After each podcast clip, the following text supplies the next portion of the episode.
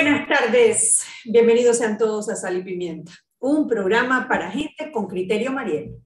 Buenas tardes, queridos compañeros y a nuestros oyentes. Terpel Voltec, la primera red de electrolineras de carga rápida que conectará al país de frontera a frontera. El futuro de la movilidad eléctrica ya está en Panamá y se llama Terpel Voltec. Tener un auto eléctrico en Panamá ahora sí es una realidad con nuestra red de estaciones de carga rápida. Terpel Voltec Electrolineras en tu camino.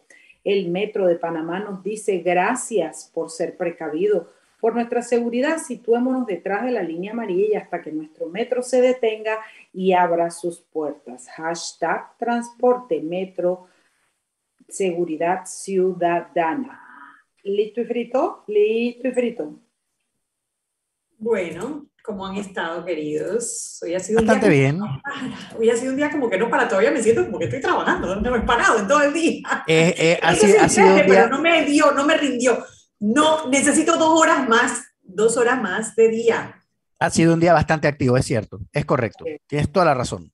Para mí ha sido un día de mucho trabajo, gracias a- al cielo. Y esto, de rabias también, pero esas son las rabias que yo, to- que yo, que son normales en mi vida, en mi carrera, por mi carácter, con mis clientes. Ay, no, qué pereza me doy yo misma, qué pereza. So- son las rabias por las que uno cobra, Mariela, ¿no? Son las rabias por las que uno cobra, pero ¿sabes qué, papá? No hay plata que pague estas rabias. Por Dios. Quítatela, ¿no?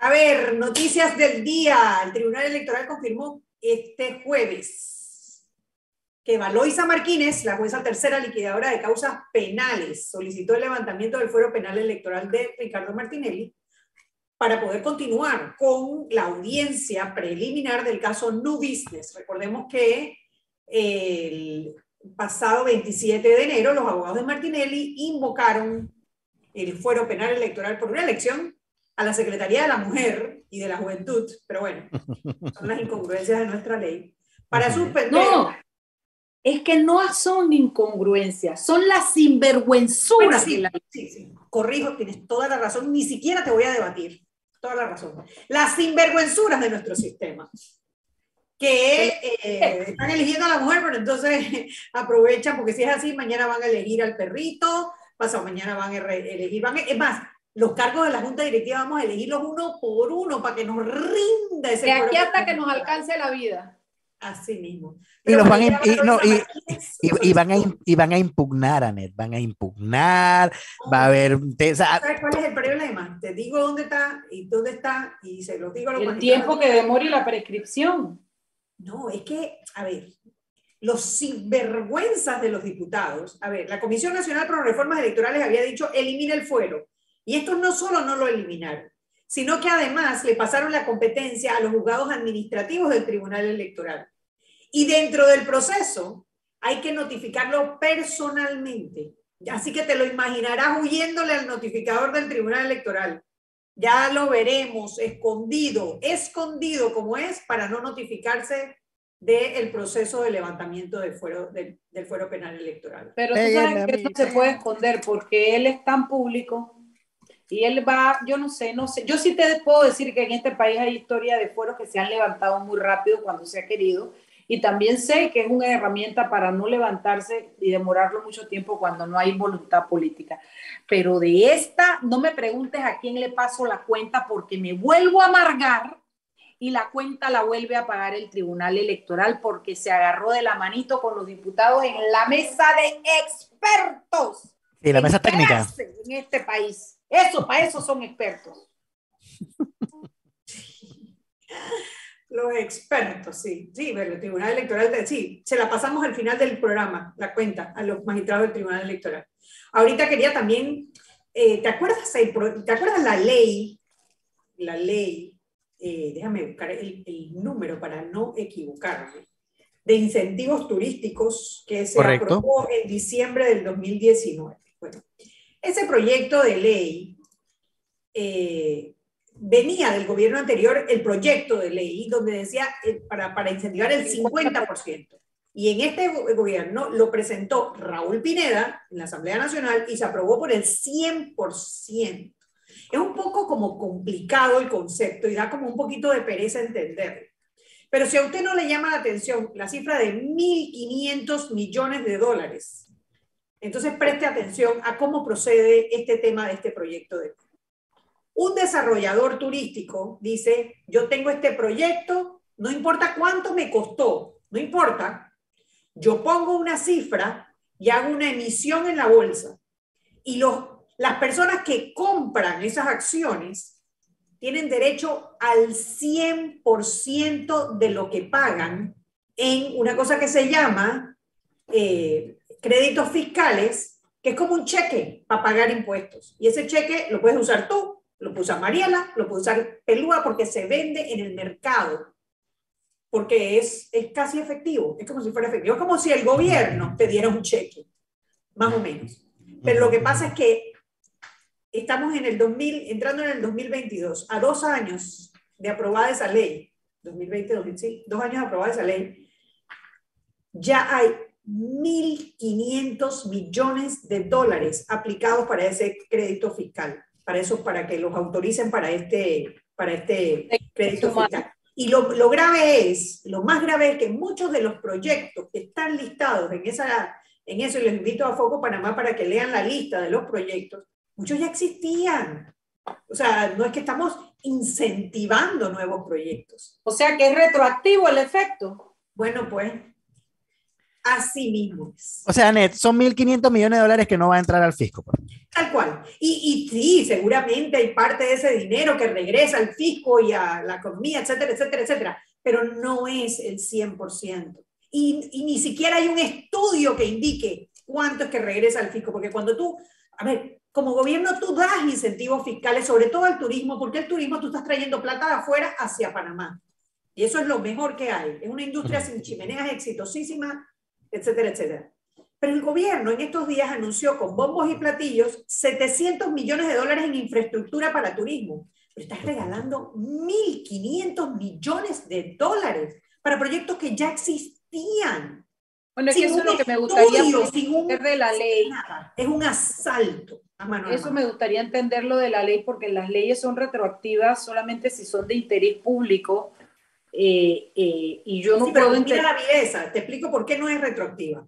Porque es por la emisión de bonos, no por la, no por la, la, construcción.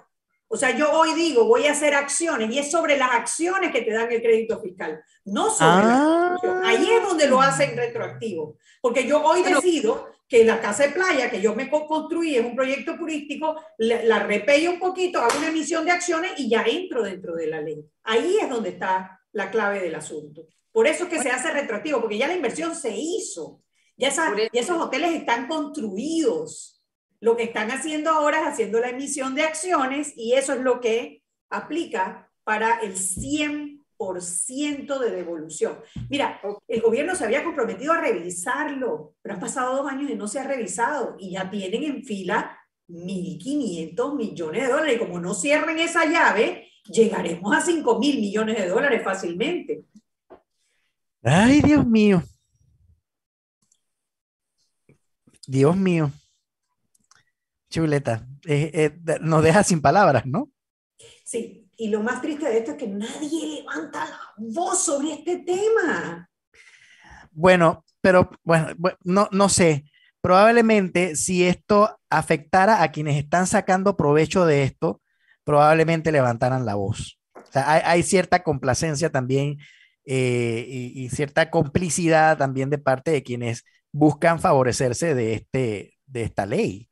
Entonces, por eso prefieren mantener la fiesta en paz y esperar que todo pase y que todo suceda para, para sacar provecho, ¿no? Pero aquí el que termina perdiendo es el país, porque son 1.500 millones de dólares menos en educación, en salud, en seguridad, en todas esas cosas, bueno, y en el salario de los alcaldes y los representantes. Bueno, pero, pero igual, son 1.500 millones de dólares menos que entran al fisco es tremendo. Wow. Es tremendo, es tremendo, es tremendo. Porque además no hay ningún estudio que te diga, oye, es que nosotros vamos a meter 1.500 millones y van a regresar 2.000. O van oye, a regresar y, 800, nada, simplemente...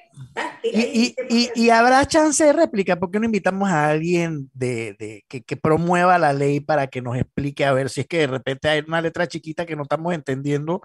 No sé. La, las, la, la, sí, eh, Radio Salipimienta va a estar siempre abierto a la réplica, ojalá Ojalá, Ojalá. A ver, ¿no? Quiero pensar, Sí, así es. pero bueno, Así es. ¿qué más hay? ¿qué más? ¿Qué más? Eh, ¿Qué más hay? Bueno, eh, hoy estoy buscando aquí. Bueno, la, la- la lamentable noticia de la muerte del señor Pipo Virsi, No. Si no tengo nada bueno que decir, mejor no digo nada. Eh, Eh, bueno, eh, ah, tú sabes que la, fin, bueno, ¿no? sí, la selección de Costa Rica, digo, perdón, sí, la esa, ¿no? La, de de lo- la del COVID. La pérdida triste, la triste pérdida. Oye, ¿por qué, ¿por qué tenemos como ese karma que cada vez que vamos a México a jugar, siempre nos roban el juego con un penal dudoso? No, no, no No sé por qué. fútbol, pero a mí me pareció bien escamoso ese, Mira, ese eh, eh, no es, no es la primera, o sea, lo, lo triste es que no es la primera vez. O sea, eso es lo, lo más lamentable, que no es la primera vez en que sucede algo como eso y precisamente, o sea, eso no nos pasa con Costa Rica, no nos pasa con Honduras, no nos pasa ni siquiera con los Estados Unidos, no, nos pasa siempre es con México. Yo no sé si es que ya estamos predispuestos y la fuerza de nuestra mente hace que la cosa suceda, no sé, no sé si es que de repente eh, nos falta jugar con pantalones largos también, porque en, el, deporte, sobre todo en este tipo de competencias, se juega no solamente con pantalones cortos dentro de la cancha, sino también con pantalones largos fuera de la cancha. Yo, sé, yo sentiría que la Federación Panameña de Fútbol debería eh, expresar eh, su, su disconformidad con respecto a esta situación que vuelvo, insisto, o sea, no es la primera vez que pasa. Lo, preocupante es que es recurrente. Entonces, yo, yo siento que también la Federación de Fútbol debe, debe elevar su voz de protesta ante lo que sucedió ayer.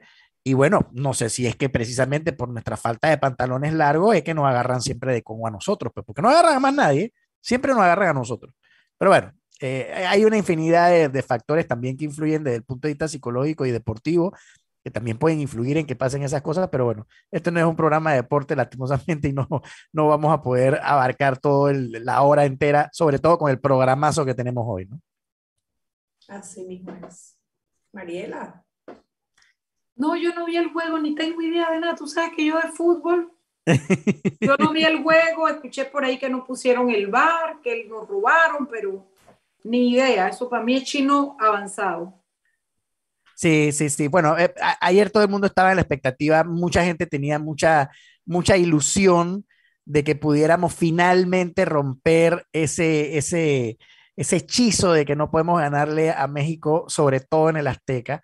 Ya le hemos ganado eh, eh, en, en, en, otros en, otras, en otras instancias, pero no en unas eliminatorias. Y bueno, la gente tenía toda la ilusión del mundo y lo triste es perder de esta forma. O sea, una cosa es que tú pierdas porque, bueno, porque el otro equipo fue superior, te ganó, te goleó, buen gol, o sea, ni modo, son mejores, ok, pero ayer no, eso no fue lo que se evidenció definitivamente que la selección de Panamá de manos del técnico Thomas Christensen ha dado un giro enorme y ha mejorado, o sea, da gusto ver a Panamá jugar. Todavía no le pegamos a los resultados, pero bueno, tengamos paciencia, las cosas no salen de la noche a la mañana, yo siento que es un proceso que debemos mantener y que eventualmente vamos a tener los resultados que todos quisiéramos.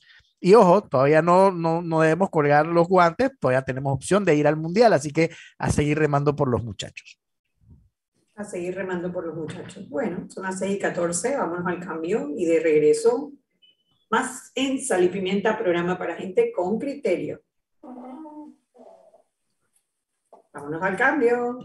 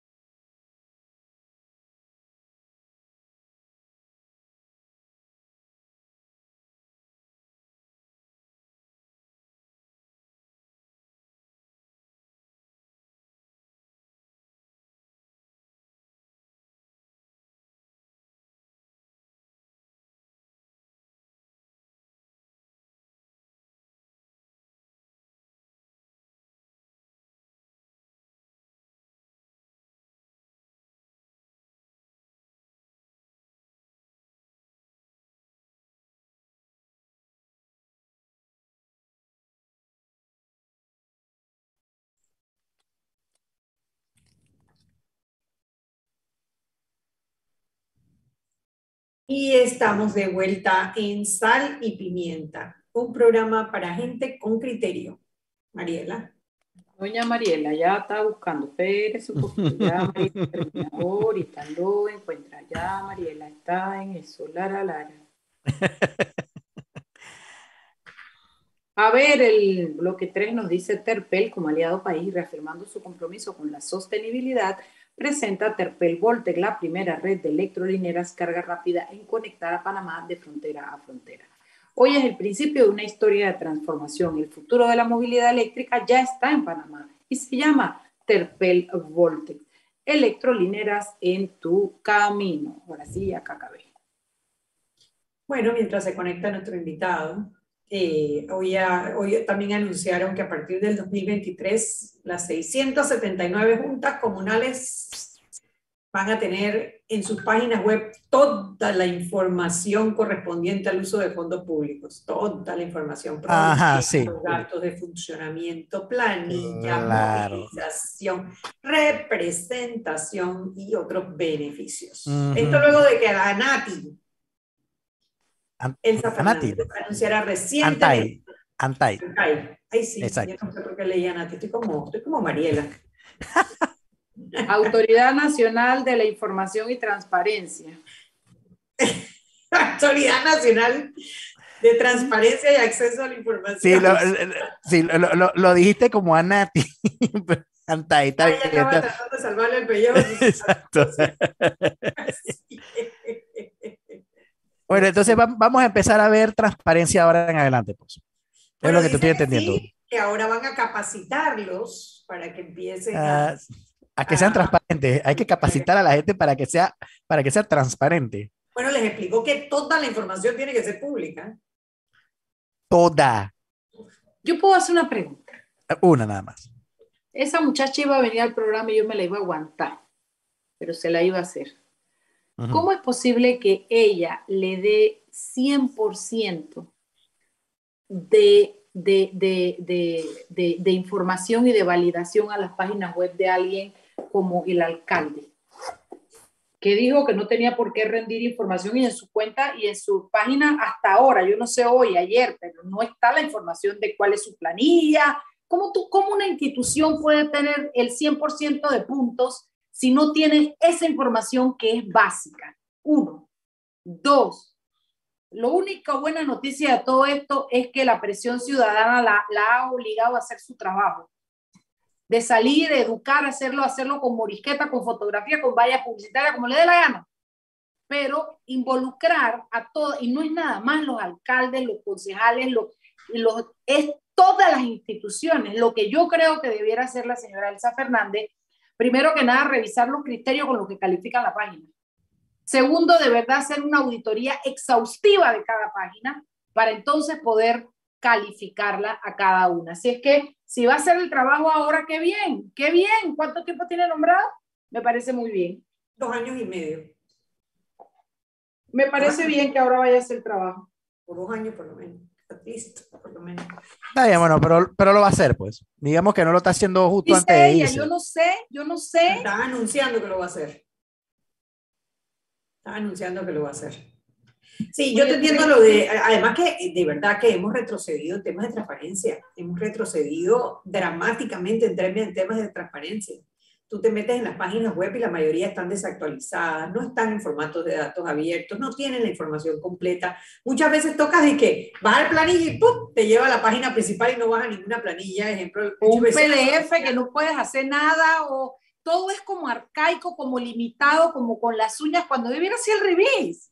Es cada día más transparencia, por eso es que mejor que no vino. Oye, y yo, y yo, y yo puedo jurar que en cada institución, ojo, puedo estar muy equivocado, pero puedo jurar que en cada institución hay una oficina o un departamento de transparencia. O sea, que probablemente tienen a varias personas contratadas o emplanilladas dentro de cada institución para precisamente velar por el cumplimiento de los temas de transparencia. O sea que, o sea que ni eso hacen, pues. Sí, no. Bueno, los resultados indican que no funciona. Eso es todo lo que puedo decir. Yo no voy a cuestionar, no voy a calificar, no voy a atribuir. Lo Tú te vas a los resultados. En base a los resultados, no funciona. Porque 100% tenía el municipio de Panamá, eso lo leí en alguna noticia, 100%, y resulta que el man decía que él no tenía, dice, yo porque tengo que dar información de mi, de, mi, de mi gasto de movilización. Ahí le mandé un, un Twitter y le dije, oiga, de los gastos de movilización y de todo, sí que la plata no es suya, es de los panameños. Entonces, la verdad es que con un criterio como el del alcalde, tú te persinas y caes desmayado cuando ves que la página de transparencia, la página de información de ellos está calificada con el 100%.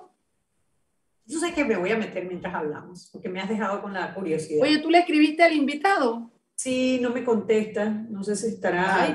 ya le llega el mensaje, pero no, no contesta. Y, y, ya habíamos confirmado. Algo debe haberle ocurrido porque habíamos confirmado y él me había dicho que sí y todo. Pero bueno, esperamos un poquito. Mientras tanto, vamos, vamos poniendo a nuestros radioescuchas a tono. A ver, página de la Alcaldía de Panamá. Transparencia. Página de transparencia. Departamento de Transparencia y Buen Gobierno. O sea, si yo me meto a cualquier institución pública, debe haber un enlace a transparencia, ¿verdad? hay una ley que dice, tienes que tener un enlace de transparencia. Y en, en, cualquiera, en cualquiera, pues. Además, medible, con información, con una plantilla de información que debe ser medible. Y eso es lo que hace la señora Elsa, medirla, pero va y le pone 100 a la alcaldía. Bueno, a ver, vamos a ver. Tú tienes que cumplir con unos artículos eh, que están el artículo 9, que habla de todo lo que es documentación interna, el reglamento interno, las políticas institucionales, el plan estratégico. Generalmente esas cosas las tienen bien al día. Después viene el artículo 10 que habla sobre los proyectos, proyectos institucionales, estructura presupuestaria, informes estadísticos, etc. Está el artículo 11, que es el más caliente, que tiene que ver con contratación de funcionarios, designación de funcionarios, planilla, gastos de representación viajes y viáticos. En este juegan muchísimo, ¿no? Porque a veces te ponen planillas viejas, te las ponen en PDF, te ponen en una planilla, te ponen los salarios, en otra te ponen los gastos de representación, eh, a veces te la ponen quincenal, mensual, no está en formato de dato abierto. Ahí, ahí, hay, ahí hay un menú para escoger. Mil maneras de estafar la información. Exacto mil maneras de tapar la información. De ahí viene el artículo 26, que son solicitudes de información. O sea, todas las solicitudes de información que tú hagas a una institución deben estar listadas. Tienen que decir cuántas han sido resueltas, cuántas han sido negados y cuántos actos han sido sometidos a participación ciudadana.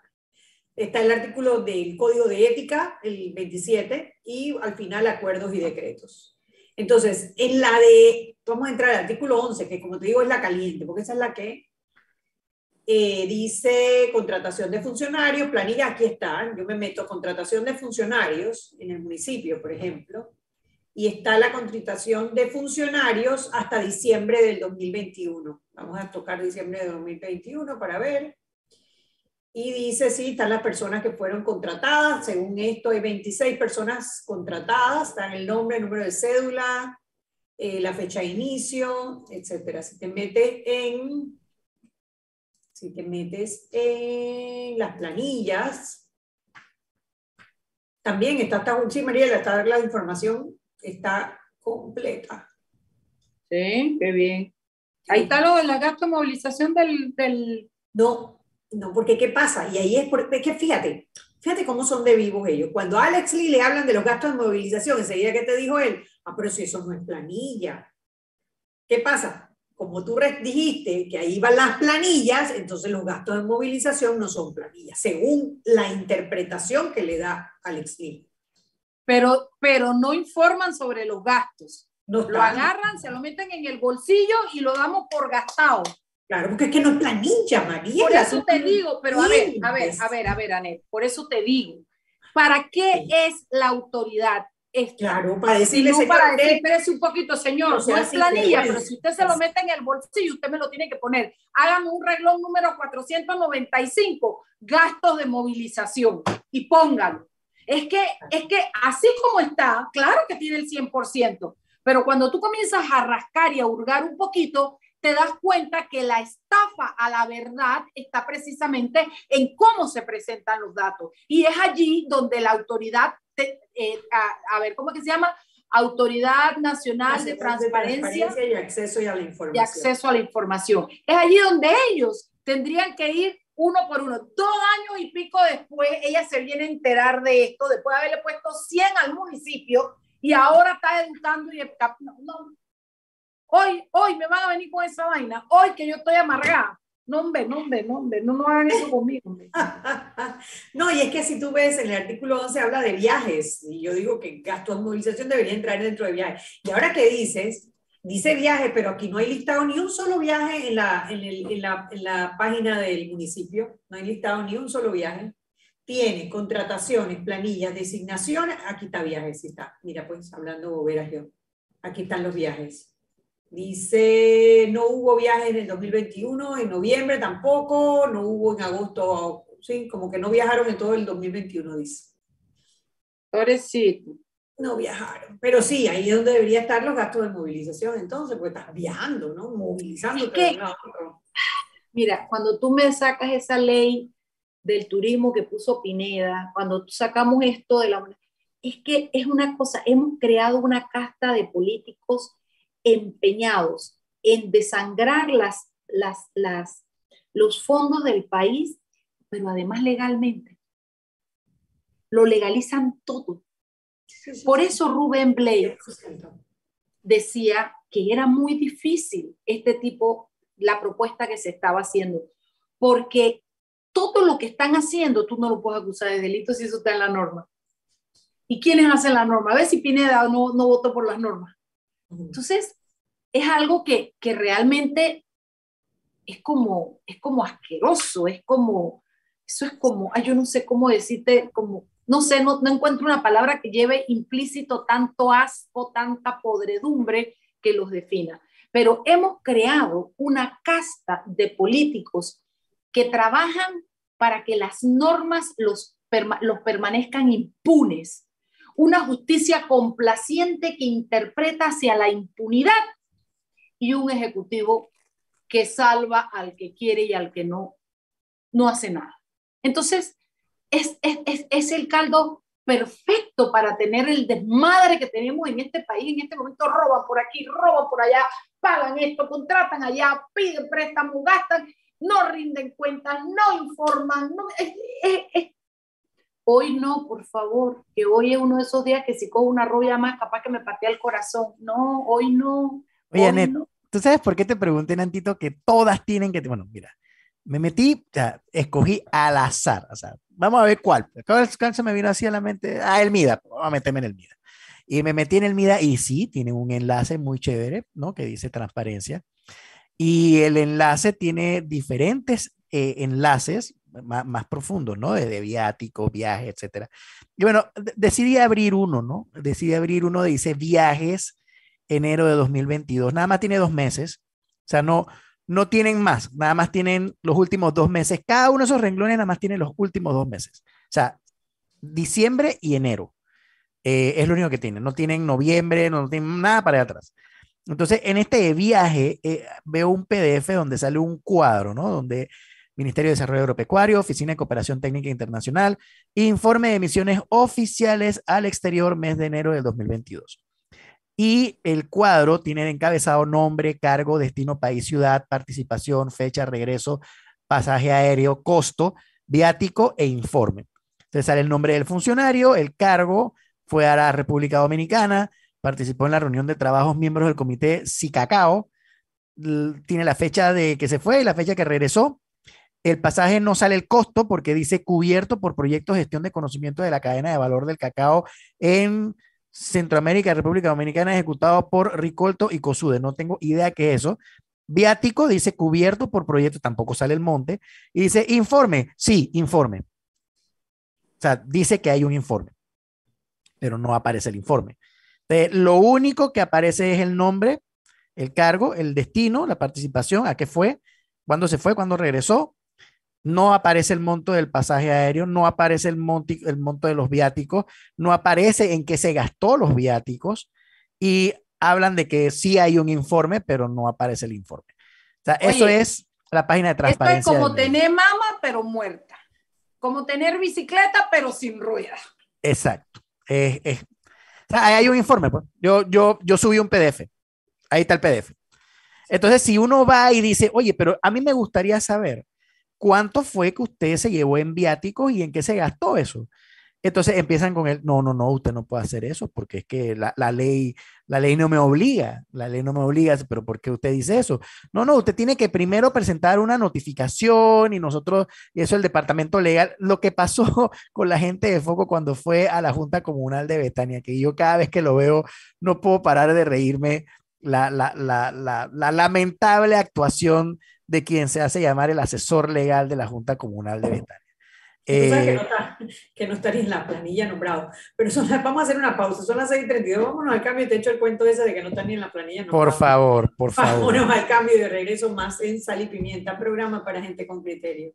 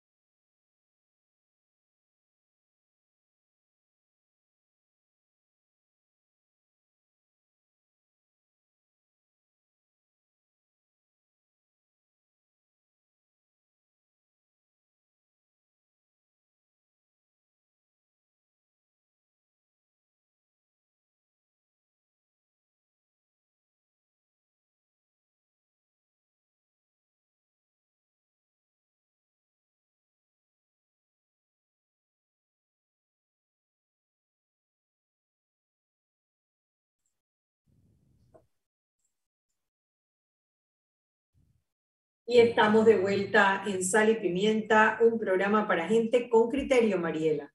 No, ya yo criterié, digo, terminé.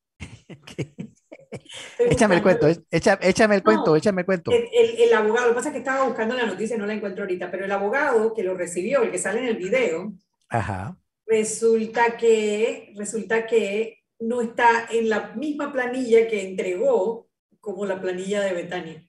No sale, no sale su nombre.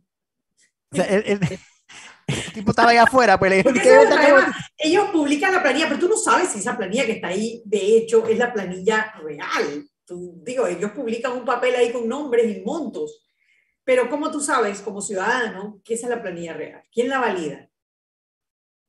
¿Quién la valida? Además, te voy a dar otro dato.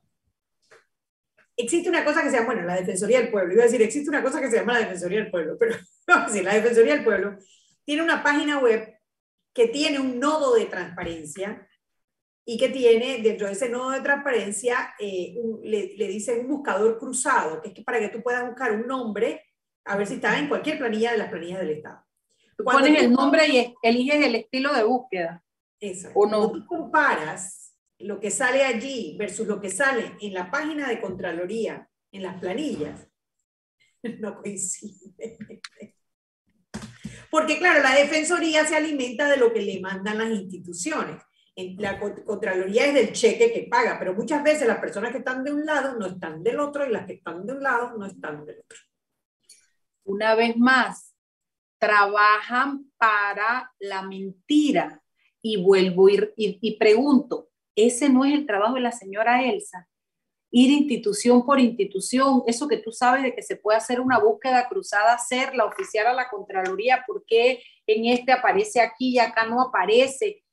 Eh, a multar a quien no cumple, pedir, escribirle al director y pedir la información. E, ese no, no, no es el trabajo de ella. Debería ser. Debería ser. Debería ser trabajo de ella, digo, en la Autoridad Nacional de Por eso estoy harta de nuestro político Oye, y dime algo, Anet, eh, no, ¿no hay algún ente, un tercero que se preste para hacer una investigación acerca de cuán transparente, o sea, que no sea la ANTAI la que dé la calificación, sino un tercero. Eso no se puede. Pero ¿y para qué tenemos ¿Para la esa planilla? Bueno, pero es que, no, estoy totalmente de acuerdo, pero la única Por forma de, la sociedad civil, evidenciar, la única forma de evidenciar que no están haciendo su trabajo es que alguien haga el trabajo y le diga, Eva, acá, mira, ok, esto es lo que la no estás sociedad haciendo. civil tendría que organizarse, buscar los fondos, traer a alguien de afuera que no tenga intereses creados adentro, hacer una auditoría exhaustiva, etcétera, etcétera, etcétera, en un plan de X, pero mientras tanto, ¿cuántos millones al año nos cuesta la ANTAI? Vamos a ver. Eso debe estar en la página de transparencia. Búscalo, búscalo, búscalo. En la página de transparencia. Para comer aquí, para llevar, se llama eso. No, no, te digo, es una cosa que es hasta vergonzosa, es obsceno, es obsceno el descaro con el que funcionan.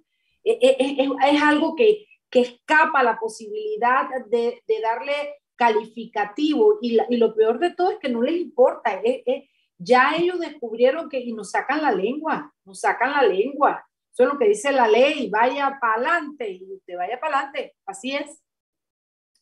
Tú sabes que no entra. Espérate, ya, ya, ya entró, ya entró. A ver, vamos a ver. Dice, bienvenidos. Eh, vamos a ver. Espérate. Dice, transparencia, transparencia entra. Vamos a ver. Hay un oficial de acceso a la información. Sería interesante, sería interesante saber qué dice reglamento políticas, no, aquí no va a estar. Eh, plan estratégico, evaluaciones de transparencia. Aquí está artículo 10. Estructura presu- presupuestaria. Ahí debería decir cuánto, se, cuánto nos cuesta eh, diciembre 2021. Pero como dices tú, lo que aparece ahí puede que coincida puede que no coincida con lo cruzas con Contraloría, si lo cruzas con, no sé, el trabajo que debiera hacer ANTAI. La verdad es que si hay una gran, cuando, a ver, dos temas, dos temas hay que yo recurro y recurro y recurro y no me canso. Cuando nos sentábamos, yo me acuerdo que yo me levantaba tempranito para ir al, al noticiero de Álvaro, y Álvaro y Atenógen y todo el mundo, y que Mariela Ledesma de la, de la sociedad civil. ¡Ay, padre! Todo el mundo, ¿y quién es ella? ¿Y a quién representa? Y la sociedad civil. A ver si alguien se atreve a hacer esa pregunta ahora en público. Queda mal, porque eso es un hecho, es un fact. Ah, ok. Y ahora se me olvidó cuál era la segunda que yo iba a decir. Ah, no, ya me acordé. Cuando Martinelli salió del gobierno, nosotros comenzamos con la cantaleta de se, se sesgó la institucionalidad, se, se menguó la institucionalidad, se ha debilitado la institu- institucionalidad. Es que había plata. A ver si hoy día alguien tiene duda de qué es la institucionalidad. Eso, que los mecanismos de control del Estado no funcionen. Eso, que la justicia ande como anda. Eso, que los diputados sean una casta que manda en este país como manda y hacen lo que les da la gana. Eso, eso es institucionalidad. Se creó un marco jurídico para la maleantería en este país. Y hoy estamos aplicando el marco jurídico y además le decimos honorable, señor fulano de tal. Honorable. Oye, se acaba de, sí, acaba de contactarme nuestro, nuestro invitado que se enredó. Vamos a hacer una pausa para aprovechar el último bloque y, alargamos el último bloque para poder conocer, porque tenemos hoy a Abner Benaim y vamos a hablar sobre Plaza Catedral, la película panameña que está compitiendo para ver si llega a las cinco películas nominadas para el Oscar a Mejor Película Extranjera. Ya está las 15, falta, falta que lleguemos a las 5. Vámonos al cambio y de regreso más en Sal y Pimienta, programa para gente con criterio.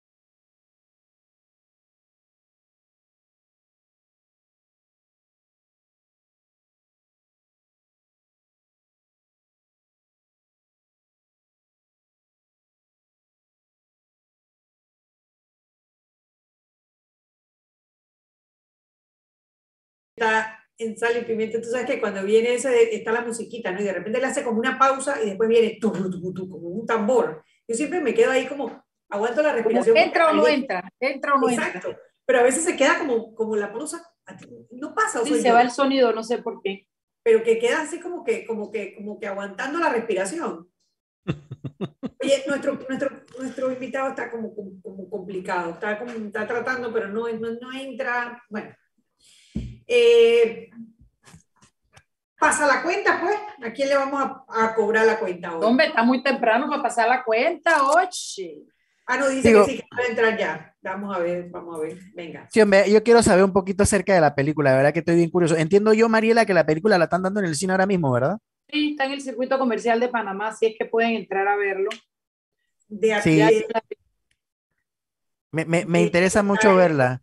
Sí, está, en los cines a partir de hoy, eh, Plaza Catedral. la gente preguntaba en qué cines están. Yo mandé a la gente a buscar la cartelera porque yo no tengo idea. déjame ver, pues, para ver. Ahora sí, bienvenido, Abner, a Sal y Pimienta. ¿Cómo estás? Bien, ¿qué tal? ¿Cómo están? Hola, Abner, saludos, gusto de verte. Hola, ¿cómo va? ¿Estás feliz? Vamos entre las 15, ya esta vaina parece como un clásico en el hipódromo Vamos entre las 15. El mi universo, dije, las 15 semifinalistas son, y entre ellas Miss Panamá. ¿Cómo te sientes, Ahmed, con esa noticia? Bueno, en, términos de hipódromo, aquí remándola, remándola. ¿Cómo es ese proceso? Viene por los palos, viene por los palos. No, eh, la, la, verdad que ha sido, ha sido una experiencia increíble. O sea, es, es, muy lindo lo que ha pasado con la película porque realmente es, em, es un, ¿sabes? Fue una sorpresa al comienzo estar ahí entre los 15, no realmente e, era algo que esperábamos, pues, o sea, no, no estábamos eh, entre, los, entre, los que, entre los favoritos. Es una película que, que, viene de un país pequeño, que, que, todavía no había hecho un recorrido grande, que acaba de salir. Eh, y, estamos compitiendo con películas fuertes. Entonces estar ahí ha sido importantísimo para la película, le ha dado una, una gran visibilidad. ¿Y a dónde, a dónde ha recorrido? Porque lo importante es llevarla a los festivales, ¿no? No, lo importante es llevarla a, a la gente, en la manera que sea, pues. Em, a mí me parece que la vean. Em, Ahora mismo, em, eh, realmente acaba de empezar. Eh, hace meses estuvo en, Guadalajara, estuvo en Panamá en el festival, la, la de Panamá en, el IF, y, ahora en cines, y estuvo en, Los Ángeles, en, cines también, en California, y pronto ya se va a empezar a ver por muchos más lugares. Ahora, ahora con esto de los Oscars ya, ya se, se está consiguiendo distribución en otros lugares toma tiempo, toma tiempo, pero realmente para mí el, el, público de Panamá es sin duda el más importante, porque digo, la película, yo soy de ahí, la película es de ahí, la, la, la pensé, digamos, pensando en, en Panamá, y, y, y, y, hay algo que dicen que a mí me parece absolutamente cierto, no sé quién, quién fue el que dijo esta frase la primera vez, pero que la, universidad, la universalidad viene de, de, detalles específicos, pues, o sea, cuando algo tiene, tiene sentido para la gente que, que, conoce los detalles, entonces puede ser universal. Si tú haces algo como general, mm, nadie se lo cree. Pero, pero si, si es suficientemente específico para que en Panamá funcione, entonces tiene sentido para, para el resto del mundo. Y bueno, ya yo, ya yo sentí sentimos un poco cómo, cómo, cómo reacciona la gente en Panamá con es, eh, la, la, función en el festival fue increíble. Eh, y también se hizo una semana de, de, cine justamente para clasificar para los Oscars, porque tenía que ser 2021. Y, y sí, las reacciones han sido muy, muy, muy buenas, muy profundas, pues como que una conexión real con la película. Y bueno, también no sé ¿Se congeló? Sí. Ah, pensé que había sido yo. Sí, Abner, cuéntanos un poquito sobre el proceso. ¿Qué sigue ahora? ¿Cuándo sabemos que pasamos a los cinco? ¿Quiénes toman la decisión? ¿Cómo se valora? ¿Cómo? Háblanos un poquito de los tiempos.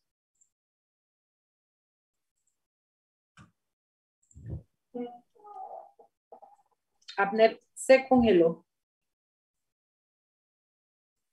Sabes que ahora, ahora escuchando a Abner acerca de, cómo ahora se puede comercializar un poco más la película, dado el, tema este de los Óscares, eh, esto es algo muy positivo para la industria del cine local, porque obviamente coloca a Panamá en, la mira de muchas personas. Eh, país chiquito, país de pocas personas, pero con un gran talento, con una gran capacidad, lo está demostrando Abner. Yo pienso que esto es muy positivo para la industria del cine local. Yo sé que hay muchos muchachos eh, o, señores ya también eh, eh, haciendo un gran esfuerzo por llevar el cine el, panameño, las producciones, el talento nacional, tratando de hacer lo mejor de, de sí. Y yo creo que lo que está logrando Abner es abrirle las puertas a muchas personas que, que tienen ese sueño de poder llevar su, su, su arte a, a, las, a las salas de cine, ¿no? ¿Estás ahí, sí. Sí, sí, sí, es que no, no, no, sé qué pasó con algo con la señal. Eh, sí, lo, lo, mira, ha sido un esfuerzo, yo llevo en esto más de 20 años y la verdad que, que sí se siente eh, que hemos llevado la industria de cine eh, de Panamá mucho más adelante, pues o sea, ha cambiado todo radicalmente. En Panamá hoy en día hay cine eh, ahí está el Festival de Cine, está la ley de cine, hay un fondo, eh, ¿sabes? Eh, hay, hay, muchas cosas pasando, hay películas, que es lo más importante. Y eso es lo más, lo, lo, lo, que más hace la diferencia es las películas mismas, yo creo, porque son el resultado de todo esto, en el sentido de que cuando la gente ve la película panameña y le gusta, entonces quieren ver otra, ¿no? Entonces eso permite que se haga la próxima el entusiasmo también que genera una película para la próxima. Em, es como que... Háblanos de la escogencia, Abner. ¿Qué sigue? ¿Cuál es el, curso de esto ahora?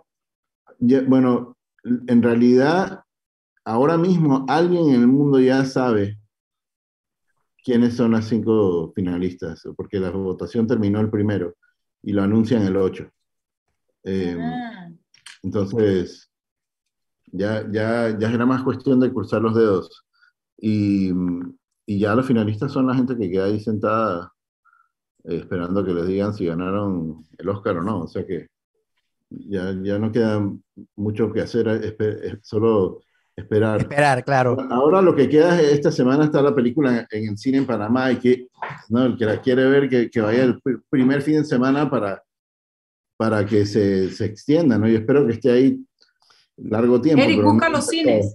No, precisamente los tengo ya aquí. Están en, en todas las, todos los cines cine, de Cinépolis y todos los cines de Cinemark. Está en todas las salas.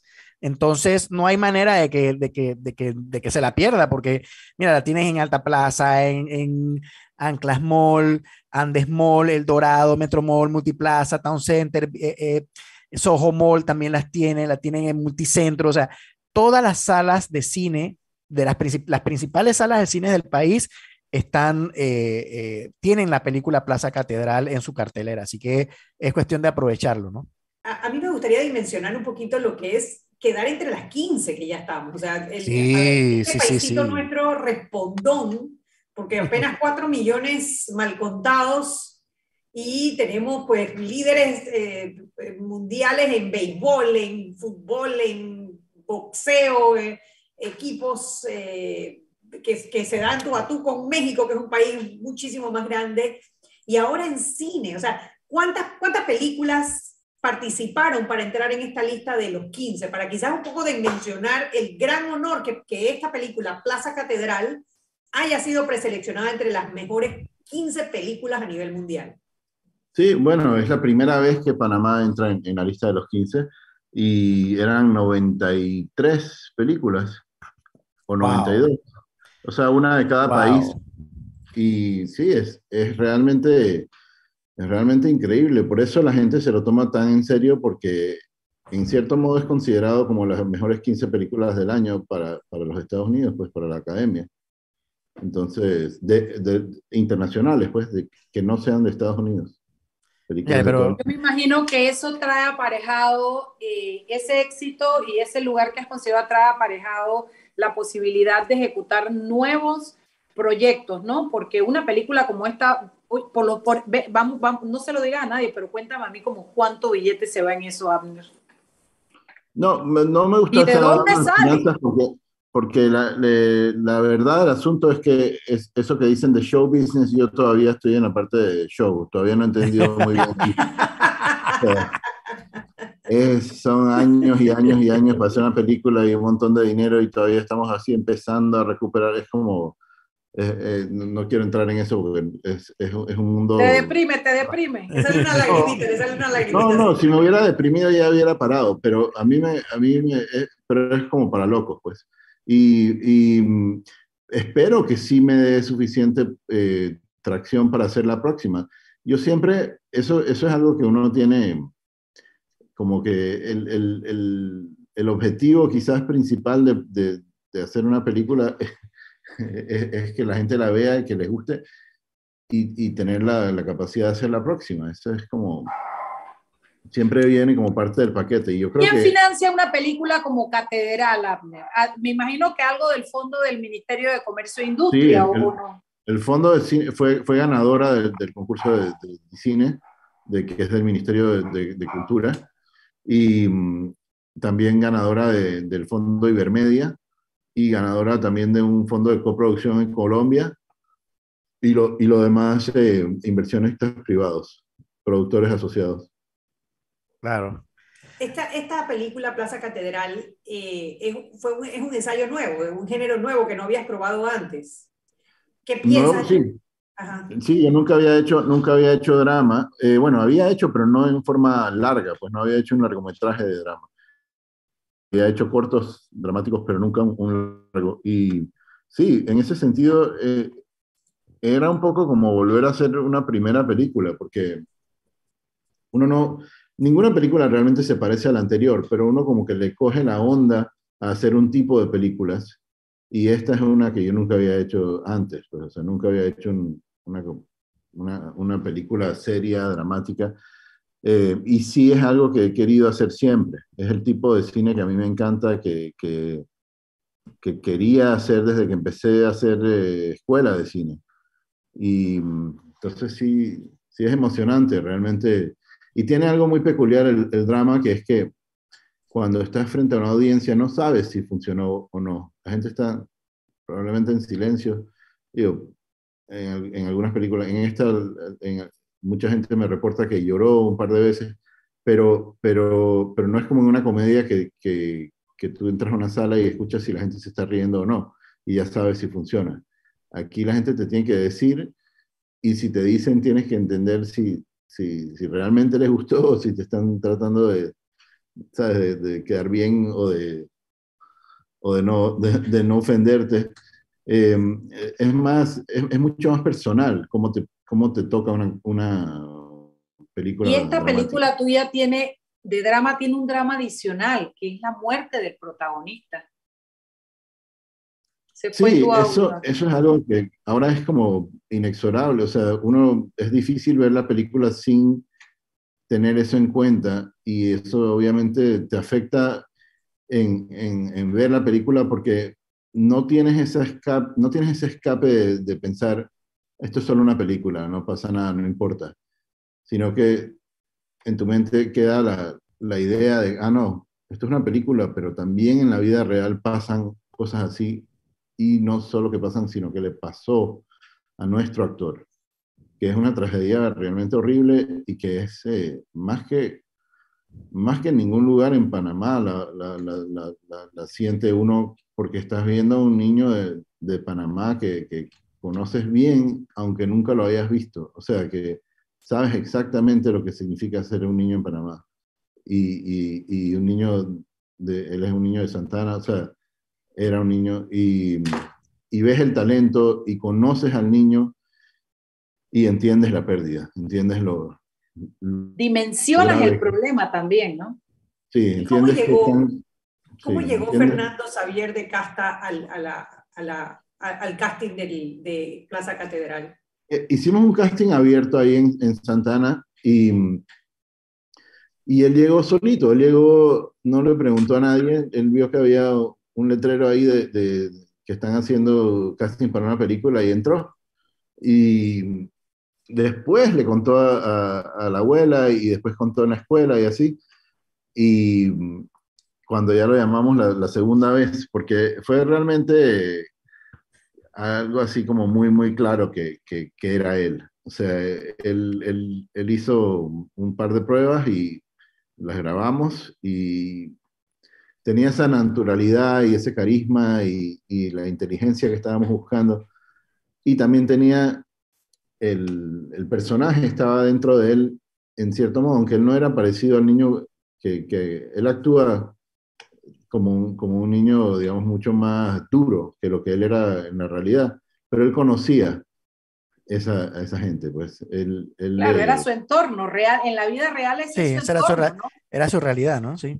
Sí, sí, eh, era, era su, sí, él, él, conocía ese personaje muy bien y, y también tenía esa cosa como de muy, muy buen actor que es estar conectado con el momento y no, no cambiar para nada cuando la cámara está encima tuyo. O sea, porque tener una cámara aquí filmándote te, te, te, puede cambiar cómo tú hablas, cómo te mueves, cómo te manejas, pero él realmente se mantenía muy natural.